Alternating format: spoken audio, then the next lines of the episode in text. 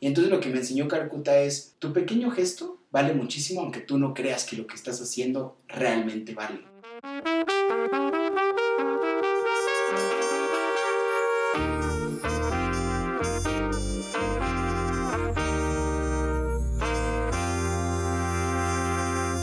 Hola a todos, ¿cómo están? Y bienvenidos a otro capítulo de Cubas al aire. Hoy tenemos un invitado Muy cabrón. bastante cabrón que Tronco estuvo pidiendo por muchas semanas. Güey, he tratado de agendarlo, pero el güey, o sea, solo como intro, trabaja en la NBA, güey. Trabaja para Dios, trabaja para mí. Güey, está muy cabrón este güey. 25 años. 26 años. Ah, Güey, 26 años recién cumplidos, güey, líder. O sea, y güey, fuera de mame, tiene seminarios, tiene un programa, güey, que se llama Buenos, Buenos días, días. con Alex Díaz. Bueno, aquí tenemos a Alex. Bienvenido, Alex.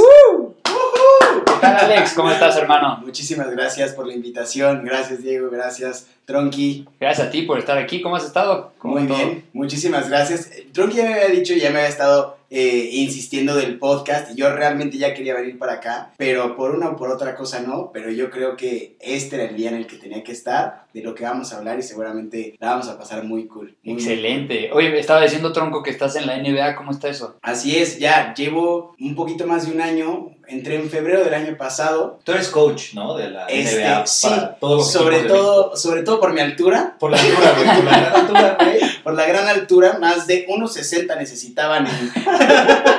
Y alcanzamos 1.61. Aparte, o sea, coincidencia o no, este, sucede lo de Kobe Bryant y al mes entro yo. No mames. No fue reemplazo, pero siempre digo que no tengo la altura, pero tengo el corazón a la altura para estar ahí. Y por ahí va el todo de pil. Eh, eh, Sí, ahí ya tiene que ir a cámaras de bronceado, pero está Sí, trabajando en. Exacto, el tono se está trabajando. Fue algo, les digo, a veces la vida te va poniendo como momentos donde tienes que tomar decisiones y las oportunidades se presentan, las puertas se abren y pues tú decides entrar realmente al, al proyecto y a la oportunidad que me estaban dando, ¿no? Entonces fue muy interesante porque aparte nada que ver con mi trabajo anterior a este del NBA, les voy a contar un poquito. A mí siempre me había apasionado todo el tema de realmente el servicio social, el altruismo, las fundaciones, hacer algo por los demás, vivir sirviendo. Y eso decía, ¿cómo lo puedo llevar realmente a mi vida? Era como muy complicado a veces tratar de juntar la parte de como empresarial, negocios por así decirlo, con la parte de una fundación o del altruismo, ¿no? La gente como que a veces no le hacía tanto clic y no le hace tanto sentido y era como, y siempre la típica frase de la empresa de, híjole, Alex, esto no es una fundación, ¿no? Esto es un negocio y pues hay que ver cómo hagamos. Y al final sí es la realidad, pero pues yo en ese momento en mi mentalidad de, tengo que salir este, encontrar un trabajo que pueda hacer las dos cosas al mismo tiempo. Y, y llego a una consultoría que se dedica a todo el tema de sustentabilidad.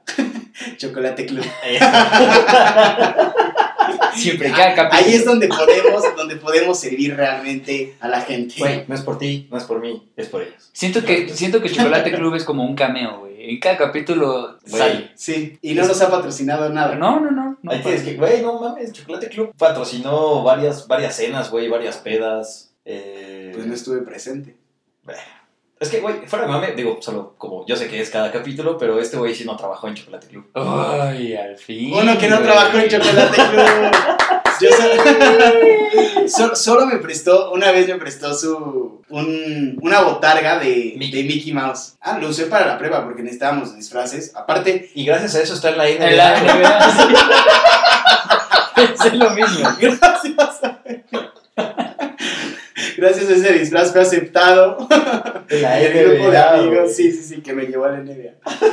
Eh, Pero a ver, ¿cómo llegas a esa fusión? fue interesante porque, como les decía, yo estaba en búsqueda de realmente juntar como lo social con lo profesional. Llego a la consultoría y en esa consultoría me doy cuenta que lo primero, o sea, primero me di cuenta que no solamente haciendo como voluntariado o haciendo servicio social es realmente la forma en la que puede servir, sino que realmente, por ende, una empresa pues ya genera demasiado impacto social a través de sus empleados, a través de sus iniciativas, a través de muchas cosas, pero para llegar como a ese chip, a veces sonará como muy lógico, pero en ese momento yo no lo veía tan así, decía, pues claramente, o sea, creo que puedo agregar valor en otra empresa donde realmente pues pueda haber también tangible eso. Entonces, ¿qué sucede? Casi ya al final de la consultoría estuve aproximadamente dos años y medio ahí. Y yo ya me quería salir porque ya quería encontrar otras experiencias, hacer nuevas cosas. Y, estaba entre, entre dos empresas en las que me iba a cambiar, ¿no? En el primero estaba en Coca-Cola, estaba tratando de aplicar ahí. Y dije, híjole, me encantaba, me encantaba el equipo, pero pues por alguna razón no se dieron las cosas. Y al mismo tiempo, un amigo que le gustó mi disfraz de Chocolate Club. Uno de mis mejores amigos estaba trabajando, eh, bueno, está trabajando todavía en NBA en la parte de eventos. Me acuerdo perfecto el mensaje. Me dice, oye Alex, este, ¿tú no conoces a alguien que lleve proyectos como tú? Porque estamos llevando, queremos llevar un proyecto que se llama Junior NBA y este proyecto va para impulsar el deporte en niños y profesores. Entonces necesitamos a alguien pues, que nos ayude con el proyecto. Y yo en ese momento así veo el mensaje en el celular de que necesitamos a alguien como tú, tal, tal, tal. Y yo, güey. Es aquí. O sea, No soy... conozco a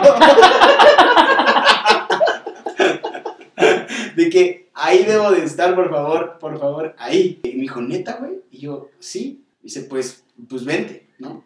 Ya, voy con él, le digo a ver cómo está la cosa, me, me platicó un poco del proyecto, lo que iba a hacer, charalá, y cómo estaban las condiciones. Me dijo, la verdad, ya me urge, necesito que casi, casi renuncies pues, a la semana, ¿no? De, de, de la consultoría de donde estaba. Y yo, pues, así como fue, a las, pues, la semana, semana y media, dije, ¿saben qué? Ya me voy de aquí, muchísimas gracias. Digo, también ya estaban como un poco anticipando mi salida porque ya sabían que en algún momento me podía ir. Y en ese momento, pues, la verdad que tomé la decisión y, y cuando entré, pues ya me empezaron a explicar pues todo el mundo, ¿no? Que hay detrás de, de la NBA. Dime las tres reglas básicas. Eh, ¿Cuánto mide en la cancha? o sea, te estás Ah, eso pasando. está muy ¿Cuántas canastas cabrón. Eso está muy cabrón.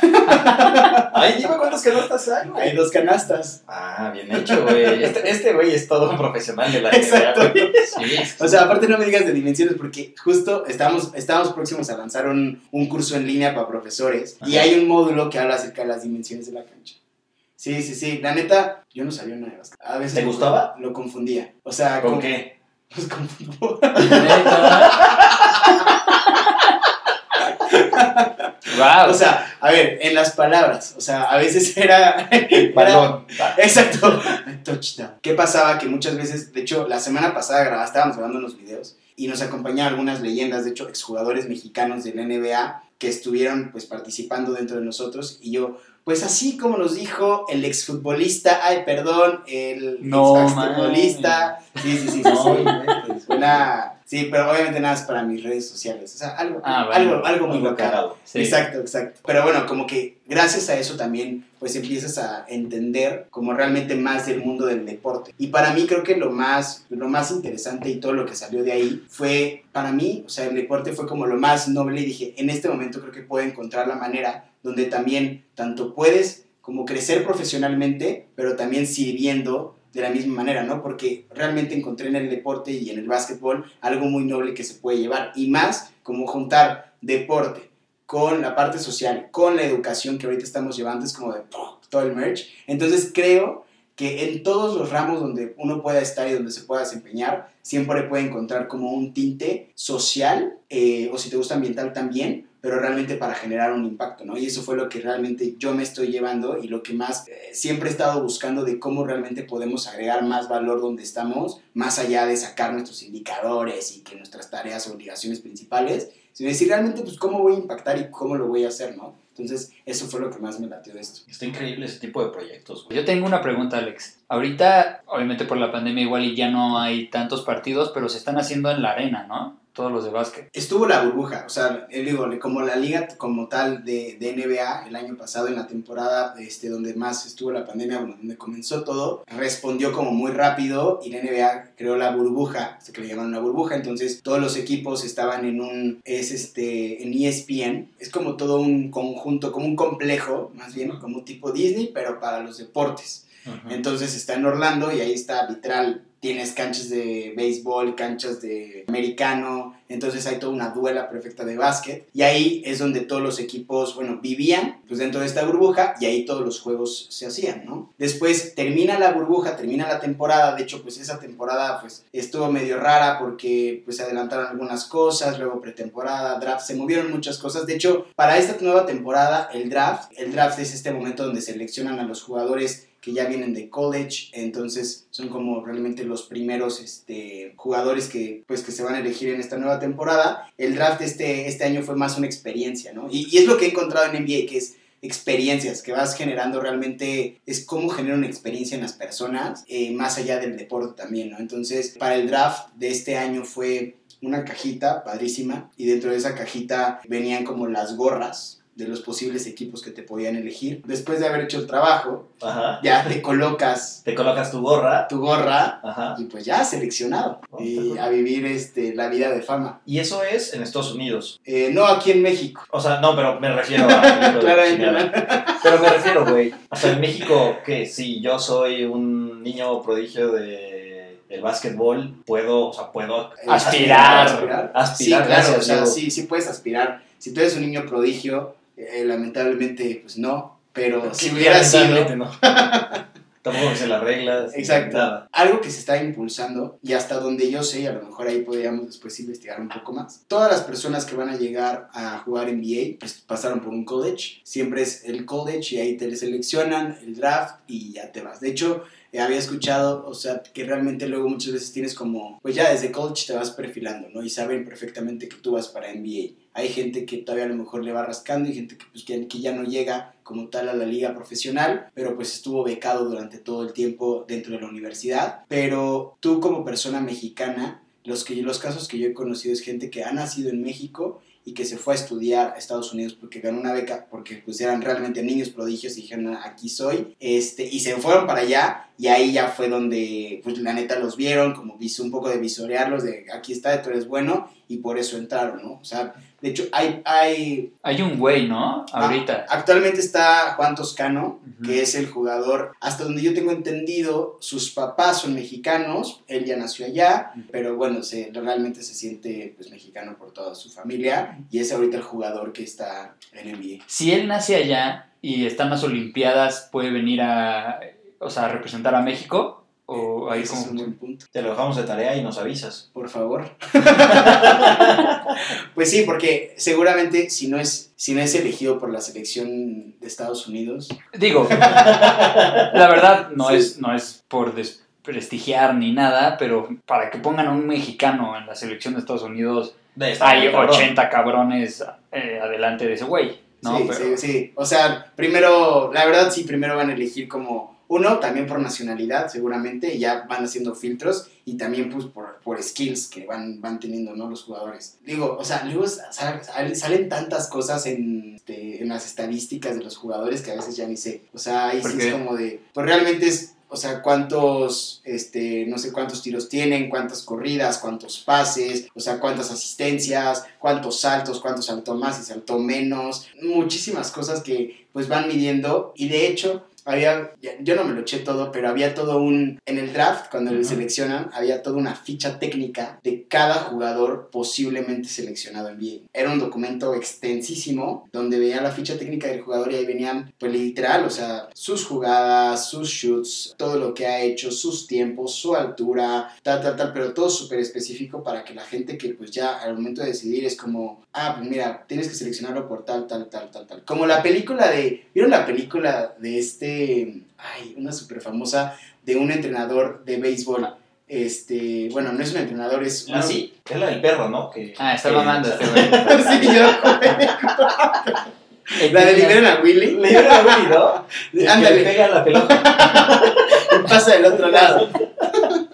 No, porque hay una de básquetbol de Samuel. L. Jackson que tiene como a estudiantes para que entren a la universidad, pero el güey, el güey más que como coach lo hace para que los alumnos pasen con buenas calificaciones y todo y puedan ir a la universidad. Ah, ya, ya sé cuál, ya sé cuál. No me acuerdo cuál es, pero también está muy buena. Y al final es un gran coach porque hace que ganen bien. Porque cabrón. hacen, ajá, e- ese es, ese es como de las películas justo aspiracionales del coach, que neta sí los pone como disciplina y Exacto. literal que levante el equipo desde abajo y ya después es como yo quiero que estudien y ponen la educación primero para que realmente entren después a college y, a- y, o sea, esa es una buena, está en Netflix. Güey, yo me hice tres películas de, de básquet, güey. A ver, Space, Space Jam. Jam. Ya, güey. Uno y dos. Uno y dos. Exacto. Ya va a salir la nueva Space Jam con este LeBron James. Con Sí, LeBron James. se ve que va estar cabrón. Va a estar dura, sí. Sí. Pero, güey, me sé Space Jam, me sé High School Musical. Ah, Troy Bolton. Ok, Sí, ok, güey, o sea, ok, sí, sí, sí, es importante. Together, together, everyone. Ah, no, no, o sea, no la vi, la neta. Ah, Y entonces, ¿para qué Flover, güey. Flover era Ah, bueno, sí, también. güey. No, güey, te lo juro, o sea, Flover le ponen, este, la vi hace poquito, como el componente de Flover en, la, en las zapatillas de estos güeyes, y entonces saltan un chingo, güey, y así empiezan a encestar el equipo que era súper perdedor, güey. Sí, sí, está muy bueno. Ah, tengo, ese, Flover es el verde. Ajá, Flover, yo también lo vi hace un mes, güey. Nunca lo había visto en mi vida. Y la vi hace un mes con mi novia. Y sí, está muy cagada. Le ponen en las plantillas. No, En las plan- pues sí, o sea, en la suela del en zapato. la suela del zapato. Pues, bueno. ¿no vieron Last Dance? No, Last Dance, no. vi The Greatest Showman. Es buena. Es buena. Esa, esa, esa me gusta. La otra película que les decía no es de básquet, es de béisbol. ¿Estás seguro que es Pequeños gigantes. Exacto. Este Atlético San Pancho. La película de Gol, ¿no? Con Sí, sí, sí. Este, ahorita que andas de otaku, supercampeones. Supercampeones, güey. No, no hay ninguno de, de básquet, ¿verdad? Otaku. Sí, claro, güey. Ahorita es top trend, cabrón. Sí. Ahorita es top trending. ¿Cuál? Un- No me acuerdo del nombre, pero, güey, la están viendo. Otaku Ball. Es una de voleibol y una de básquetbol, güey. Pero, ¿Neta? cabrón, sí. ¿Pero tipo supercampeones o estos güeyes son Así que va a tardar con como superpoderes, güey? 10.000 horas. No tienen poderes, pero tienen como técnicas súper cabronas. Luego te enseño, al rato. te- Pero a ver, efectos de fondo, güey. quiero saber de qué se trata la película que dice Alex de béisbol. Ah, a ver, dinos. Esta película está rankeada en Rotten Tomatoes. Es la página esta que puedes como ver los, los skills, bueno, los skills, ¿eh? Como las calificaciones de las mejores películas. Me Ajá. acaban de enseñar. Y tenía el 90%. Y estaba muy buena. O sea, es un egresado de una universidad de Estados Unidos, actuario, me parece, Ajá. y empieza a estudiar Con Brad Pitt. con Brad Pitt. No mames, joya, güey. ¿No lo has visto? Eh, El juego del millón o algo así, porque sí es de estadísticas Ajá. que hacen que cada este, jugador valga un chingo y que es realmente bueno en la posición que lo van a poner. Exacto. Y hace que el equipo... Y es, es real, güey. O sea, es real el Una pedo. historia de la vida real. Güey, fuera de mame, y digo, a lo mejor la gente no lo sabe, pero las estadísticas dentro del deporte, ya a nivel de inteligencia deportiva, están muy cabronas, güey, para entender dónde están haciendo los jugadores eso. A mí me tocó en el América, justo que sí evaluaban y tenían un chingo de tablitas para saber qué es lo que estaban haciendo. Más allá de, de rankearlos, ver cuáles eran todas las estadísticas de estos güeyes. Y hace un chingo hubo un congreso que se llama el SIS, ¿lo lo ubicas? Sports Innovation Summit, se llama.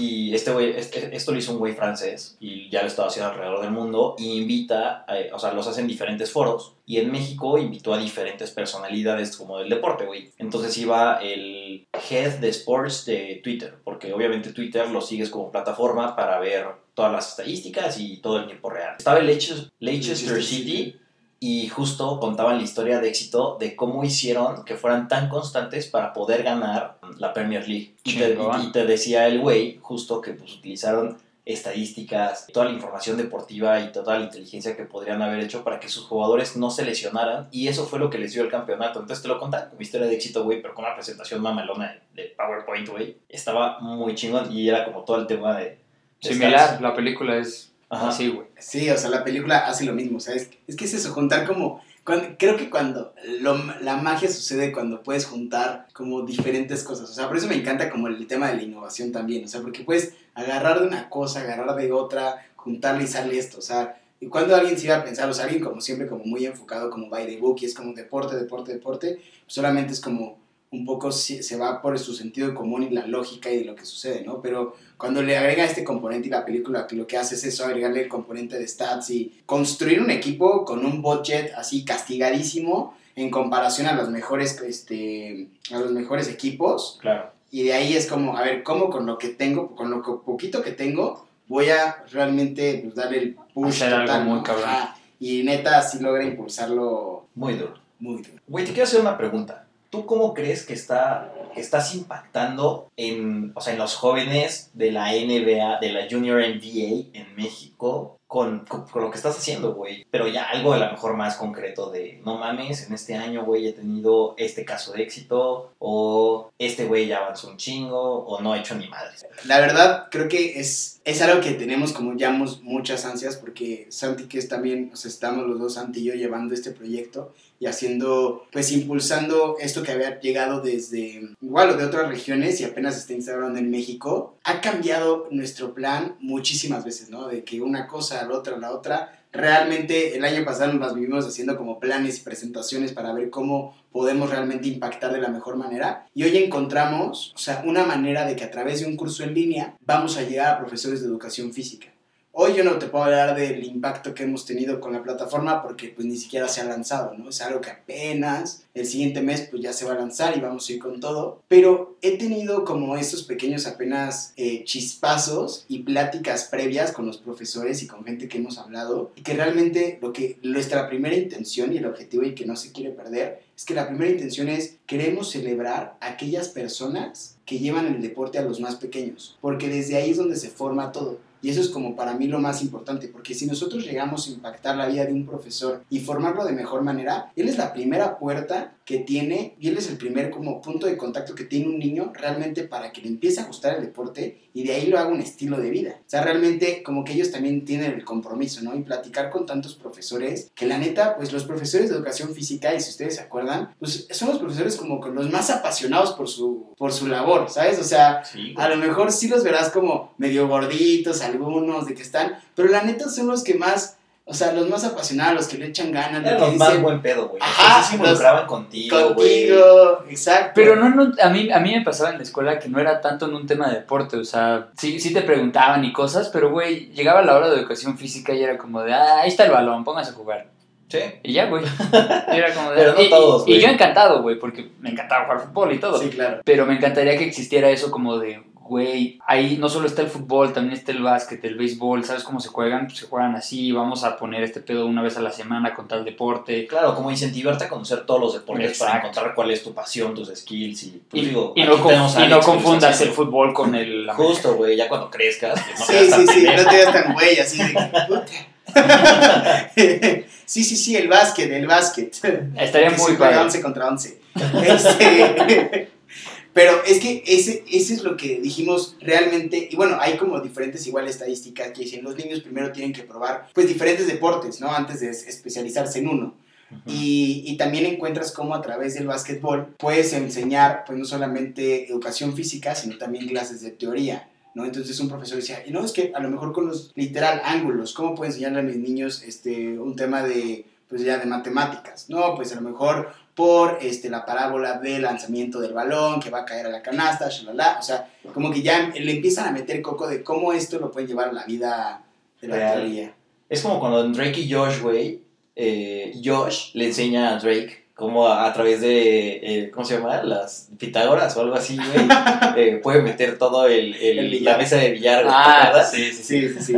Es, este, o sea, es algo así, para que no te veas tan güey jugando... A lo pendejo, güey, Sí. que la parábola a 90 grados con el Sí. brazo en una L invertida, güey, a 10 kilómetros por hora, provoca una canasta. Exacto. No se llama gol, se llama canasta. Sí, nada más para volver a refrescar este, los elementos básicos de básquetbol. Eh, Es canasta. Oye, Alex, ¿y has eh, practicado algún deporte? ¿Has jugado básquetbol? Jugué, eh, gracias a Dios sí practiqué, si no hubiera llegado de cero. Pero en, en, en, en- conocí el básquetbol por un profesor de educación física en la prepa. A ver, también lo elegí tarde mi deporte porque yo me cambié de escuela y cuando me cambié de escuela yo no sabía que previamente tienes que haber seleccionado tu deporte. Entonces obviamente pues todos seleccionan fútbol y yo cuando tenía que haber llegado a seleccionar mi deporte pues ya estaba ocupado fútbol y me dijeron cuál, yo pregunté cuál sobraba. No, pues básquetbol. Ah, pues bueno. Venga, ¿en qué entre Vamos a aprovechar esta altura. Exacto. Aprovechemos los dones que, que hoy tengo para darle con todo.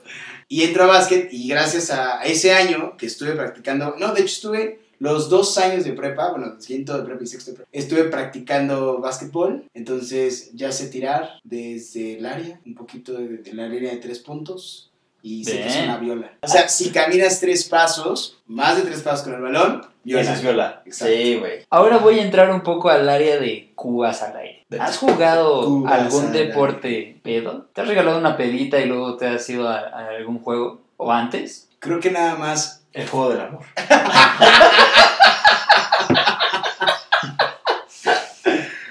y perdí. Es que así como tal de que, güey, llegué a mi partido pedo y jugué pedo, no. Digo, es ¿no? que este tampoco se considera un deporte. O sea, es que una vez, una vez en Teques, hice, hice mm, Surf. No, eh. skateboard. ska- eh, Ok. ¿Sí es skateboard? Este. No, este. no, Long yard. No, Eh, era. Ay, ¿cómo se llama? Este. Esquí acuático. Ah, Pues, exacto. literal, Hice esquí acuático. Gracias. Sí, sí, Sí, literal. literal, o sea, este, entonces, pero ya llevaba mis cervecitas. No, hombre, qué cansado. Aparte, nunca me pude parar. O sea, nunca me Está pude- imposible, güey. Está imposible. Creo, creo que ni sobrio lo hubiera logrado. Y menos en esa condición. O sea, aparte me pusieron un chaleco, de esos chalecos que te retan en las lanchitas. Que te este, rozan el pezón, güey. Sí, sí. Y que ni te cierran, güey. Que nada los tienes hasta el cuello, así. De que, a ver si no me ahogo con esto. Entonces, de esos chalecos traía. Yo igual, o sea, ya traía mis chelitas, o sea, con la P un poco encima. Tratando de levantarme, no. O sea, Imposible, güey. imposible. A mí me pasó una vez que estábamos en el polvo, ubican el polvo de. Sí, Pues, polvorín. ah, sí, sí, sí, sí, sí. Ahí se hacían muchísimas retas. Nosotros agarrábamos la peda casi diario y en ese momento estábamos chupando y nos dicen, no, oigan, pues es que hay reta y todo. Y nosotros, órale, va, porque también nos gustaba el fútbol. Y llegamos, no pedos, pero llegamos ya eh, cubiados. Y de repente un amigo me dice, oigan, pues traigo un six. eh, Y ya en las gradas, ¿no? Esperando nuestra reta. Fue como de, güey, o sea, es mamón. Y no había portero. Dicen, güey. ¿quién, ajá, ¿quién se pone? Y yo agarro y digo, güey, yo me pongo, pero pues pasan una chela más, ¿no? Entonces me puse en un plan pedo del que ya me valía madre si me raspaba, si me aventaba o algo. Güey, fui el mejor portero, güey, del De, polvorín. de la Liga Polvorín. De la Liga Polvorín. 94. No, no, no, 2010, 2012, güey. Y ese trofeo que ves allá, que están luciendo, fue el de Sabes. Fue por el güey más pedo del torneo. Y al lado está la chela que me hizo ser el mejor portero del mundo. Exacto. Pues, güey, yo no, no sé si en deporte, pero, o sea, tal, tal cual que practicar así, pero estaba yendo a clases de box. Y hace poco, güey, justo de hecho me puse a chupar con ellos, güey, con, con Berna y con Diego, güey, con mis roomies. Y acabamos, no sé, güey, 5 a.m. Noqueados. Y 6 a.m. me fui a, al box, güey, pedo. Y ahí bajé yo la peda. ¿Y cómo Y- pudiste exacto. pararte, güey? Todo está en la mente, en el corazón y en el espíritu. Alex, ¿sí o no? Iba a decir, niños, no lo intenten en casa. Por favor. Pero sí, güey, o sea, creo que es de las veces que más pedo he llegado a algún, algún deporte. Porque fuera de eso, la verdad es que no, yo respeto. Tú sabes que soy un deportista de alto rendimiento. Totalmente de acuerdo. sí, y, y respeto y honro muy bien mis cosas. Me encanta la, la disciplina que, que muestras ahorita. Sí, güey, es pandemia, güey. Pandemia. Tú, tú ya lo dijiste Exacto. güey. Esto es un pedo de Pandemia. pandemia. Es pandemia. Sí, sí. Es como la respuesta de, no, es que por pandemia este, se atrasó todo, pero bueno, ya, ya vamos otra vez. Pero ahí estamos. Pero también salieron cosas buenas, salieron cosas buenas. Este podcast. Este podcast, pandemia, güey. Es cierto. Eh, Estamos, amigos, escúchenos, aprovechamos para decir que estamos en todas las plataformas, todos los lunes. Eh, En Apple Music, Apple Music. Amazon Play, Instagram, Facebook, eh, To- todo lo que YouTube. pueda, güey, espectaculares, güey, camiones, Todo. motos, güey. Hasta que- el de los tamales trae el podcast, güey. Ya cambiaron el se ven. Ah, no, es eran mis colchones. ya, ya está por Cuba, al aire. Exacto. Qué buena publicidad. Bueno, después de esta publicidad, güey. Güey, la neta, también por lo que te queríamos invitar, eh, pues bueno, por estos días ha sido justo pues el Día de las Madres, güey. Y sé que tienes un, como un formato, güey. No sé si lo sigas haciendo, ¿no? Pero ahorita nos cuentas. Y justo, güey, te ayuda muy cabrón tu mamá ahí, güey. Yo sé que ella era tu productora Ah, ejecutiva. sí, sí, sí, sí, sí. Antes de seguir, felicidades a todas las mamás, las queremos mucho, son unas chingonas. Les mandamos un abrazo fuerte de parte de Cubas al aire. Ojalá no escuchen esto porque, pues, qué triste, güey. bueno, mi mamá, específicamente que no escuche, que no me escuche, güey. Mamá, tú sí escúchame, yo te quiero mucho. La, la- Ah, güey, qué chingón. La mía no me escucha. Esto lo vamos a quitar en, el- en la postproducción. Exacto. Es que estuvo muy chistoso porque, a ver, otra vez pandemia. De hecho, fue por estas fechas, pero hace un año. No, no- Eh, nos vimos por febrero, no, en enero, güey, algo así nos vimos tú y yo. Y ya estabas, ya le estabas jugando al pendejo ahí, güey. Sí. Pero estuvo muy chingón el formato, güey. Y ya de ahí ya no sé. Es que, de hecho, justo una de las... A ver, ¿por qué sale esto? Porque en pandemia mi mamá me habla por una nota de voz y me dice, oye, pues home office, Alex, ¿sabes qué? Dejé unos chiles este, en el refrigerador, este, yo ya voy para allá, pero pues para la comida échame la mano con esto, necesito que hagas unos chiles rellenos. Y yo, puta mamá, o sea, en mi vida he hecho unos chiles rellenos, ¿no? Dime cómo se hace esto. Dice, no te preocupes, ahorita te mando una voice note, ¿no? Y mamá, o sea, voice note de mamá, de... A ver, dos sacan los chiles, minutos. los desvelas, los Exacto. tatemas, y una vez tatemados, ¿Y qué está Exacto. quemar, güey? Pues, los pones en el, en el sartén, güey. Bueno, no, sin sartén, güey. Sin los sartén, pones, en la eh, estufa. en la estufa, güey, y les vas dando Que vueltas. se o sea, A que se doren. yo lo sé, papi, pero me refiero a que, no mames, no, no sabemos nada de eso y de seguro en el momento fue como de mamá. Exacto. Hazlo un poco pues yo lo más sé, güey. Y cocinas bien culero. Pero no sé. tu vida independiente desde el 2014. Es, es, ha sido duro, güey. Exacto. Güey, desayuno, ceno y como cubas. Y luego, Y luego sale, eh, escucho, me echo toda la nota de voz para preparar los chiles rellenos. Y literal mi mamá lo estuvo relatando como si fuera programa televisivo matutino, explicando una receta, ¿no? De que así, señora linda, ¿cómo está? Voy a preparar aquí unos chiles rellenos. Lo primero que tenemos que hacer es desvenar los chiles. Y ya, y después, o sea, exagerando, ¿no? Entonces, de ese momento, o sea, porque aparte, a ver, típico comercial, comercial, ¿eh? programa matutino de receta de cocina, es que te dicen, y lo que va a usted conseguir ahorita es saleta de delfín muy fácil en su alacena, y después va a tomar así un- unas pequeñas este, flores, no sé, del Amazonas, pero si no tiene, no se preocupe, consiga orégano de no sé dónde, de la India, o sea, siempre te sacan como ingredientes que nunca tienes en toda la cena. y que son Y según que son, según fáciles. exacto, súper fáciles de conseguir. Entonces, en ese momento, eh, pues se me hizo chistoso, se me hizo cagado, de que abrí mi, mi Instagram y empecé a hacer una historia en formato de programa matutino de receta de cocina. Primero para los close friends, ¿no? Así como de, oigan, pues está esto. Qué pena, pero Sí, voy a hacer esto. Exacto, así. Ay, qué pena, este, no quería. No, la neta me lancé sin decirles qué pena porque pues ya, eh, que Pandemia. Instagram, exacto, Pandemia, pandemia, pandemia, otra Sí. vez. Entonces me grabo y pues tiene muchas reacciones porque era algo pues divertido, algo fuera de lo que veías en Instagram, algo, o sea, eh, aparte tampoco enseñaba toda la receta, me decía que era carne de jabalí, después el chile no sé de dónde me lo traía, o sea, realmente empezaba como a poner diferentes ejemplos, pues ya más cómicos. Y tú no habías hecho eso, güey. Y yo nunca había hecho eso, exacto. cosas tipo, ¿no? Eh, nunca hacía eso, o sea, siempre subía como otras cosas o subía más de lo social o de lo que hacía, pero nunca había hecho un formato de este estilo ni de esta manera. Y fue como de qué cagado que este güey está haciendo esto, le está valiendo madre. Y pues había reacciones positivas. Y después dije, no mames, esto está muy chingón, voy a seguirlo haciendo. Y obviamente la que más me impulsaba para hacerlo y con lo que hacía los videos, pues en ese momento pues, pues era con mi familia. O sea, realmente dije, ¿por qué no empezamos a hacer videos chistosos con mi familia en un programa matutino, una comedia como familiar y que también deje como un mensaje? Pero güey, después empecé a hacer ya, o sea, me acuerdo un capítulo con mi mamá hablando de esto, era del, de la zumba, porque literal, o sea, veía, ¿qué más hay en un programa matutino? No, pues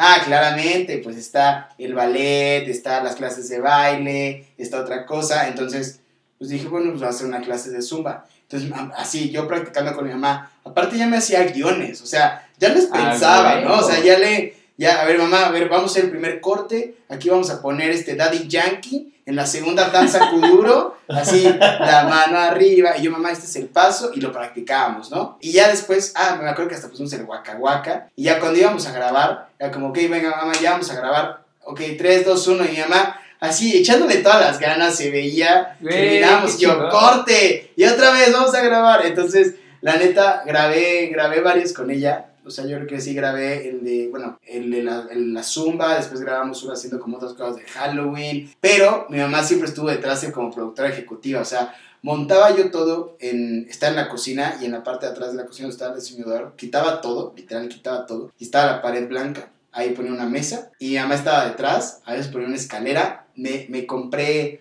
tenía unas luces LED, agarré unas LED de, de barra, las ponía ahí, mi papá me hizo un, este, un soporte, agarramos, literal, agarramos una lámpara con que tenía un resorte, con un, este, de los que conectas al coche para soportar el celular, Sí, sí, sí. lo atornillamos a la lámpara, tarara, y ya tenía soporte, ¿no? Lo sacamos eso en un día, y yo, perfecto. Ya después el pinche soporte se nos iba para abajo, güey, le pusimos unas piedras, ahí, y mamá me, me tenía en una, una lámpara. Pero el video más cabrón y el que ya le metí más producción fue uno que hice de especial el Día de las Madres. Y ahí hice todo un, literal, como un festival de primaria, desde primero A hasta sexto B, bailando desde el, este, el ratón, este, ¿cómo se llama? El El, ratón vaquero. el ratón vaquero, hasta Zapito.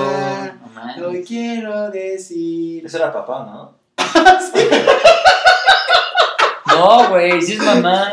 No, güey. Güey, súper sí es mamá. Sí, ¿no? No, la de papá, te papá, quiero decir, te amo. ¿Es papá? Sí. Güey, yo creo que era mamá. Entonces, ¿cómo dicen? Si es papá, no sé, güey. Bueno, lo voy a investigar. Salía, salía la canción. Después salió la canción de mamá. Qué alegría. Ay, sí, es cierto, es papá. Porque qué alegría. Bueno, X. Este. pero bueno, le canté la canción típica de mamá que ahorita no me Ah, ya sé, la de. Y en cualquier lugar a ti, rosa fresca y abril, a ti mi Ah, sí. querubín, y quién sabe qué otra madre, güey. A ti, guerrero, mi abril. A ti, mi. Na, na, na, Ah, huevo, sí, sí, sí. Na, na, na, na. Güey, no, no, no tengo ni idea. Y, y te pone a llorar esa canción. Sí, güey, O sea, te destruye, sí, sí, sí. Reprobé coro, güey. No No, ni idea. ¿cómo de que coro? Reprobaste el Festival del Día de las Madres el 10 de mayo. Nunca tuve. No. Qué triste. Eh, pero Se acaba el capítulo, le cantaba esa canción, lo edité padrísimo también, lo puse ahí los videos y, y mi mamá siempre estuvo atrás apoyándome. Después grabé, después escribí una conferencia que me encantaba de liderazgo y una de las primeras anécdotas también fue como cómo tus papás te apoyaban desde el inicio, desde que eras pequeño, en los festivales, en pues cualquier cosa. Entonces, la primera, y mi mamá también, o sea, tiene una voz a veces así literal estruendosa, donde nada se habla y mamá, deja de gritar, no, es, es mi voz normal, es mi Sí, voz sí, sí. normal. Y yo, ah, bueno. Y ya después, pero eso me ayudaba porque terminaba de bailar o terminaba de recitar o terminaba algo cuando era pequeño. Mi mamá era la primera de ¡Bravo! O sea, literal. Sí, sí, sí. ¡Ese es mi hijo! Así, yo todavía tengo aquí el, así el, literal, el, el Y le decía, señora, su hijo sale en el siguiente. Ah, perdón. ¡Ese no es mi hijo! Ándale, al- al- algo así. Y mi mamá, pues siempre me ha apoyado. Eh, gracias a Dios, ya ha estado ahí y estuvo detrás de mis programas de Buenos Días con Alex Díaz. Que, que el formato, eh, ahí está, es algo que me gusta mucho. Todavía, la verdad, Ya no te da tiempo, güey. o sea, no me da tiempo en algunas cosas, pero me gusta siempre hacerlas. Este, pero justo una de las pláticas que tuve la semana pasada dije, ya no me voy a fijar en formatos porque yo siempre como muy cuadrado y muy estructurado de tiene que ser ese formato. Entonces el formato me cerraba mucho a seguir creando y lo que yo quería seguir creando, ¿no? Es- esa es una de las bondades de Cubas al aire, güey. No existe un formato. Eso me encanta, Sí. porque el, el, el formato Es te, que no hay formato. te cierra, aquí te abre. Totalmente. Ah, Exactamente. Salud. Salud. Sí, salud. Pues antes que nada, gracias por ese apoyo a todas las mamás. Un aplauso. Felicidades. Mamá, te quiero decir, te amo. Felicidades a todas las mamás en este 10 de mayo. Sí, felicidades a todas las mamás. Oye Alex, y con esto de tu formato, cuéntanos dónde podemos encontrarte, en qué parte estás, en Instagram, cómo, cómo es arroba qué. Me pueden encontrar en Instagram como arroba dime Alex D. Ahí estoy. Y bueno, de las historias que veía este troncoso que me decía, están en highlights y ahí están ya cada una. De hecho, la que, una de las que más me gusta, hice una con mi hermano. Les digo, es que esto como que me unió también más un poco, fue como con mi familia. Qué padre. E hice un, un video con mi hermano. Realmente con mi hermano no había pensado nunca haber hecho un video. O sea, es como polo opuesto. ¿Cuántos mí. se llevan de diferencia? Cuatro años. ¿Y cuántos seguidores? Él, él de hecho empezó, este, está haciendo streaming, entonces anda en Twitch ahí. Bien. ¿Y si le va chido? Y todo. Pues empezó ya, tiene sus suscriptores. La neta no entiendo bien cómo está el pedo ahí, pero pues yo siempre que puedo, ahí veo sus, sus lives y le doy. Sus streams, no puedo decir lives, son Son streams. streams. Sí, Sí. perdón. Es un formato Sus- diferente. eh, un formato, un formato. Sus streams ya le voy dando, pero ahí estoy. Pero me dio la oportunidad de hacer un video con él. Hicimos el playatón. Güey, nosotros hicimos el pedatlón, güey. Ah, Estuvo bien duro, güey. sí, Estuvo ¿Por qué no me invitaron a conducirlo? Ay, güey, tuviéramos. Eso hubiera estado muy bueno. La Pues, bocina, el micro y estaría muy Vamos a hacer una segunda versión del peatlón, güey. La primera, la verdad es que te voy a decir, la ganamos eh, Bernardo y yo, güey. Güey, De esperarse. llevamos años en el negocio practicando para este Exacto. Profesionales. Alto rendimiento. Hay, hay mucha gente que no ubica el highlight en Instagram. Literal, se meten al perfil y creo que son los son como unos círculos que están abajo de la foto. perfil. Exacto. Son los, son los circulitos que te aparecen debajo del perfil y ahí son como los, las historias destacadas, ¿no? Que se quedan.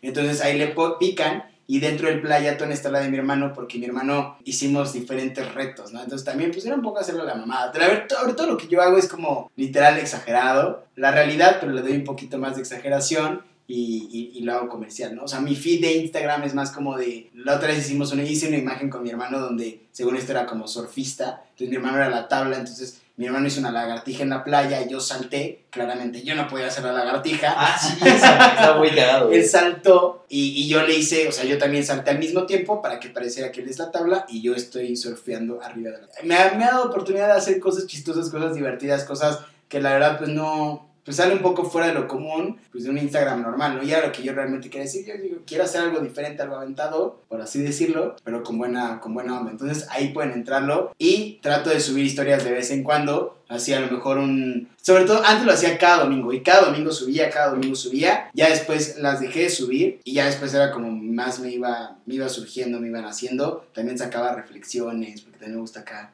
reflexionar, soy... Güey, ese tipo de cosas que haces están muy chidas. Pero ha de ser también muy Pero- difícil, ¿no? Tener como ese esa facilidad o creatividad de hacer algo cada semana. Sí, está muy cabrón. Nosotros Sí. decimos pura pendejada, pero tú sí, tú hey, sí. Esto tiene un mensaje muy importante, güey, y es no vayan pedo a hacer deportes.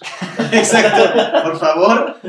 A menos que quieran ser como Die y ganarse el trofeo en el polvorín. Ah, es difícil. Sí, Exacto, si no has ganado un trofeo en tu vida, vete pedo a jugar fútbol. El, Nadie- el polvorín. A ver, cabrón, nadie tiene ese trofeo, güey. No, no, no, fue la Nadie. única edición. Hacer contenido cada semana sí me costaba mucho trabajo. Y era parte de lo que después dejé de hacerlo. Pero algo bien cierto es que me estaba enfocando mucho en qué más contenido tengo que hacer y me estaba alejando un poco realmente el propósito, el por qué lo quería hacer. Entonces creo que muchas veces era más encasillarme en un formato, en qué voy a presentar, en qué voy a... O sea, porque literal hacía storytelling de las plantas. O sea, de ahora vamos a hacer una maceta. Puta, ¿cómo le saco eh, la vuelta a contar una historia cagada, pero relatando una maceta? Y entonces, pues obviamente después ya se me acababa el cerebro. Y luego hice un challenge con mi familia de quién hacía la mejor calabaza en Halloween. Ay, qué chingón. Este, entonces estuvo bueno, estuvo un buen, buen reto. O sea, hacía varias cositas que realmente dije, ah, pues está chingón. Y después ya cuando me nací a hacer un programa, era como, oigan, vamos a hacer un programa, ¿qué hacemos? Ah, pues hacemos esto. Entonces ya me iba al súper a comprar este, calabazas, ya, o sea, hacía como toda la producción para hacerlo. Luego un amigo me regaló un, un back, eh, que es como, pues, un escenario de, de superhéroe. Veía, era como si fuera Ciudad Gótica, pero en cómic, era un cómic detrás. Entonces me puse un disfraz de los increíbles, me sentía en Chocolate Club Fiestas, yo no pude trabajar ahí, Pero, entonces pero siempre lo me- la exacto, que siempre lo quise, entonces pues tuve, tuve que crear mi propio set. Y, y creé eso y fue como, ah, pues chingón, entonces van saliendo cosas y, después ese back lo usé para una conferencia en otra cosa,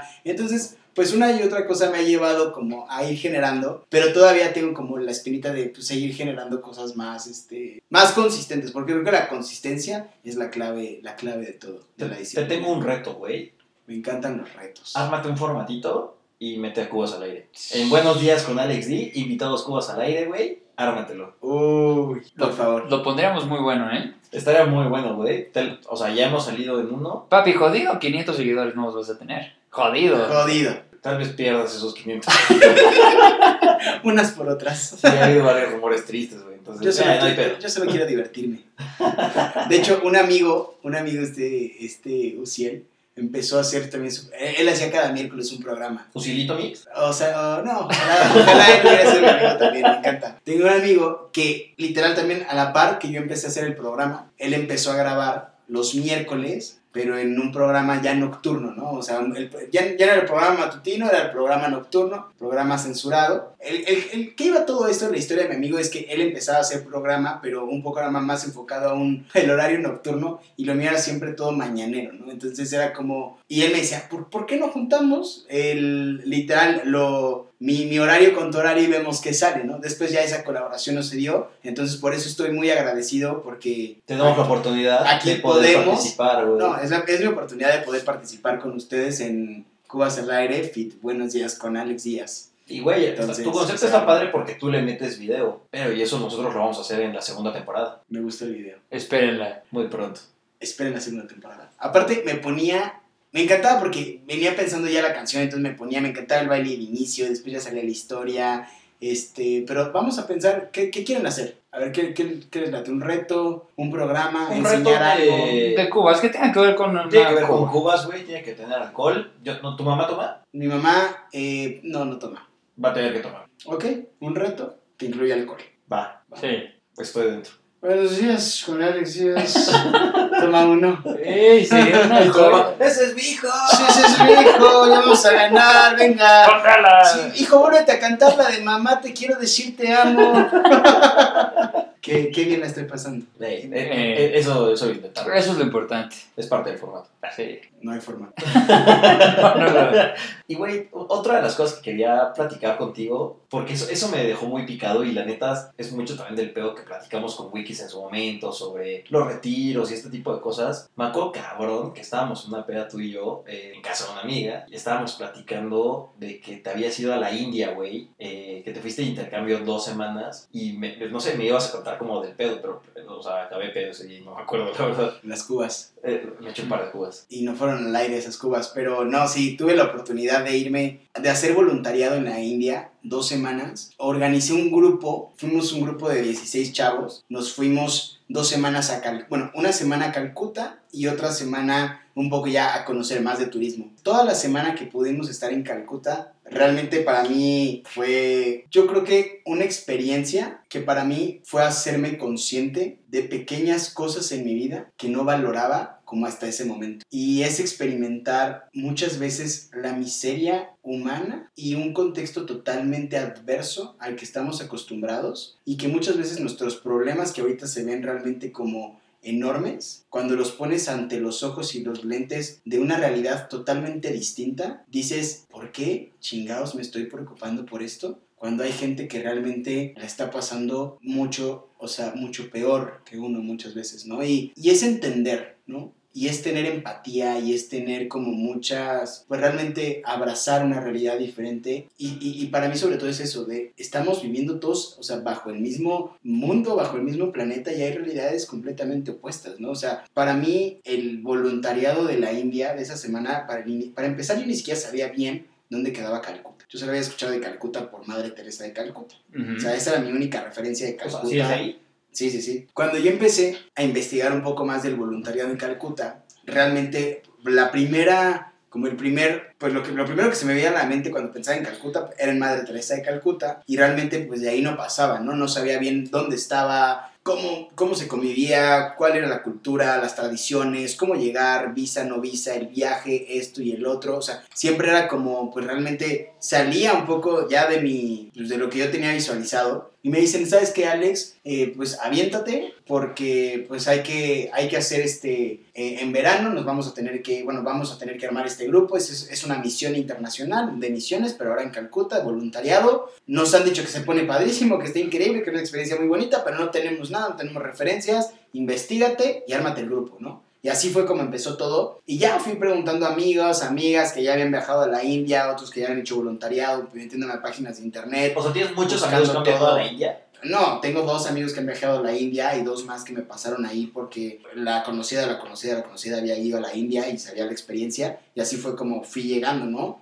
O sea, literal preguntando a ver quién me podía asesorar en esto y así fue como lo hice. Y ya cuando, pues cuando fui moviendo todo, pues ya, o sea, conseguí las visas para todos, estábamos buscando realmente nuestro lugar, porque aparte nos quedamos en un, es un, es un centro de voluntarios. Eh, cuando tú llegas a Calcuta, Calcuta es, un, es una ciudad que se caracteriza por, o sea, por las castas en las que viven eh, la gente, ¿no? Entonces tú puedes encontrarte, pues realmente es una, es una ciudad de mucho contraste. Tú puedes ir caminando sobre la avenida, vas caminando, pues literal, perdón, sobre la banqueta y así como vas a ver un, un mall increíble donde venden las mejores marcas, al lado de ese mall te encuentras gente viviendo en la calle. A mí me tocó ver gente durmiendo en los cofres de los coches. Entonces eran las partes, o sea, el cofre del coche en, en el suelo volteado y ahí estaba viviendo la mamá con los hijos, ¿no? Después estás caminando y algo completamente fuera de lo normal, ¿no? Ibas caminando y en las calles de... en las banquetas ves azulejo. Pues obviamente te saca de onda porque literal tú vas caminando sobre la, la banqueta y de la nada te- se te para como si fuera una tina, como si te separara una tina con o un piso ya de azulejo con llave y después otra vez sigue la banqueta normal, ¿no? Pero resulta que ahí los hombres se bañan. Entonces, imagínate que, pues, que llegan, llega el hombre con su, con su hijo, pues, tienen como un tipo toalla, por así decirlo, como su vestido, traen aquí una bolsita con jabón o algo y van caminando y llegan a la banqueta y ahí se están bañando todos. Se bañan todos, se bañan todos, ya terminan, así quitados de la pena, terminan, se secan Aparte un calor infernal que te secas a los 5 segundos, o sea, un calor de 40, 42 grados, una humedad de 46, o sea, no, es un calor horrible. Luego la temporada si es de lluvia, pues, o sea, literal cae una lluvia impresionante. Hay tan mal drenaje, o sea, hay demasiada basura también que pues empiezan a inundar las calles, entonces pues tú muchas veces vas caminando también entre basura. Es una pobreza realmente completamente diferente, una pobreza de un contexto latinoamericano. Es una, es una, pobreza, una pobreza que se ve diferente eh, por las castas también en las que vive la gente, también por tanta, o sea, yo lo percibí por la suciedad y la poca higiene de las calles. Entonces también es muy difícil. Eh, la cultura, la religión, pues están, son algunas, algunos como vendedores de carne, porque la gente pues en la India no come carne, al parecer solo los musulmanes comen carne, los hindús no comen. A mí me tocaba ver literal tal cual, o sea, el local y abajo como una lona, porque ni siquiera tenían como, ya ven cuando van a una carnicería, pues está el refrigerador y está la carne y pues está todo ahí. Aquí no, aquí no hay refri, aquí simplemente es una lona y la carne está ahí botada, con la carne, el mosca salado, realmente, 40 o sea, grados, güey. Sí, 40 o sea, la carne te dura tres horas. Sí, sí, sí, y por favor no comas carne. Hay un chilis. ¿Hay un chiles? Hay un chilis, güey. Hay un Cinépolis. O No sea, hay un Cinépolis en la India. Pero yo llegué al ¿Y chilis. fuiste de al. Cinépolis? No, al Cinépolis no fui. Pero sí fui al chilis. Y pedí unas boneless. Güey, por favor no lo hagan.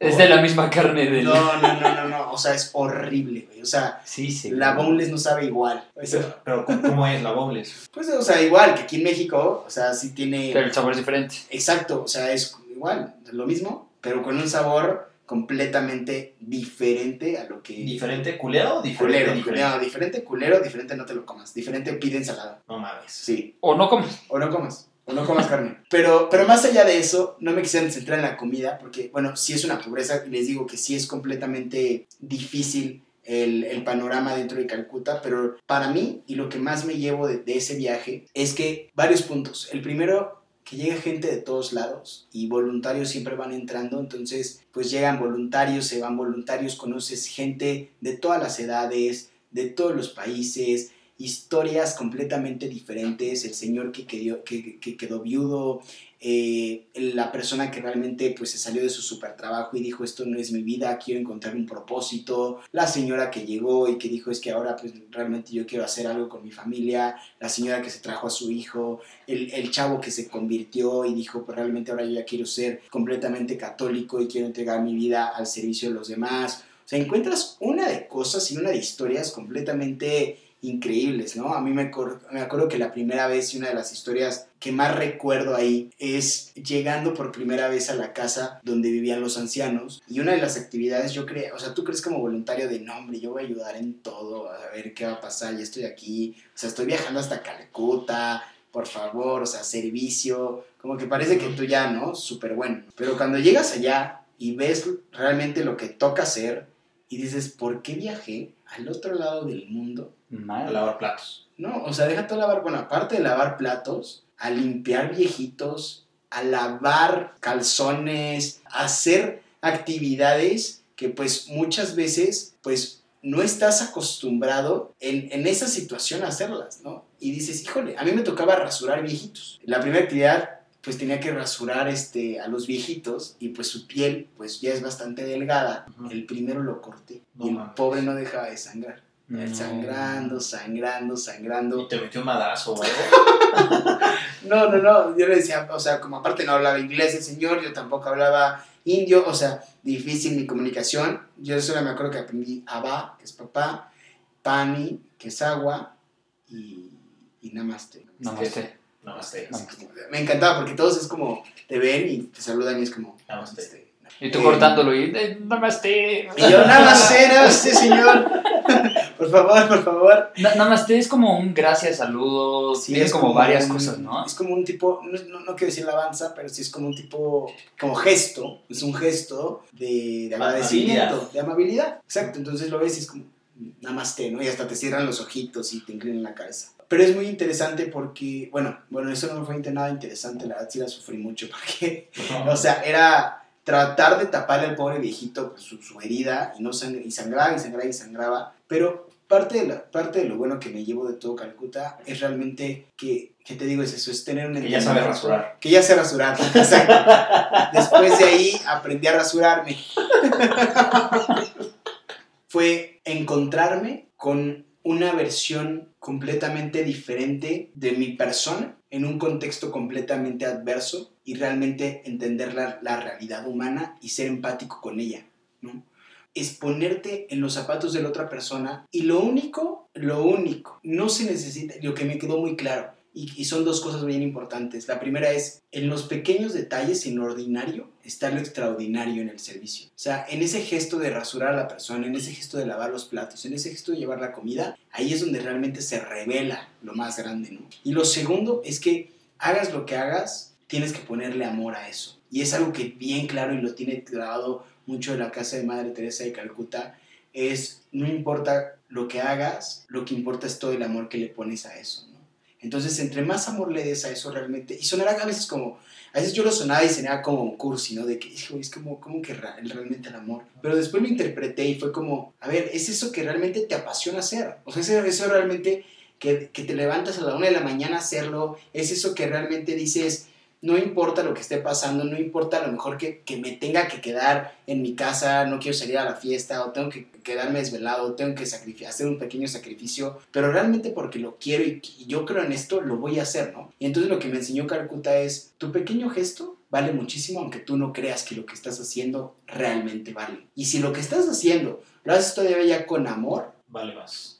o sea, se va a exponenciar mucho más. Y al final lo que importaba y lo que importa ahí es eso. O sea, lo que importa y lo que te dicen es, no importa lo que hagas, lo que importa es el amor que tú le pongas a lo que haces. La vida era como muy relajada, o sea, no importa si salió, si salió bien, si salió mal, o sea, o sea, no importa cuánto dinero, cuánta fama, cuánto éxito, cuánto tal. No, o sea, aquí lo que importa es que tú pongas tus dos manos a chambear y las pongas con todo el amor que puedas con toda la intención y con toda realmente. Nadie te va a estar aplaudiendo detrás, nadie te va a decir, oye, cabrón, bien hecho, ¿eh? Chingones todas las horas que estuviste ahí afuera sudando y dando. Nadie te va a aplaudir, nadie. O sea, todo lo que tú vas a hacer, te lo vas a llevar y la satisfacción va a ser que te pudiste servir a las demás personas y pudiste haber agradecido a la otra persona, ¿no? O sea, y esos recuerdos pues son los que te llevas y dices, ah, no, o sea, eso es lo que realmente pues más me, pues más me Me inspiró marcó. y me marcó. Que obviamente regresaría, porque siento que regresar, a- o sea, ir a Calcuta eh, es regresar en diferentes épocas de tu vida, yo sí siento. Esta última, bueno, la vez, la primera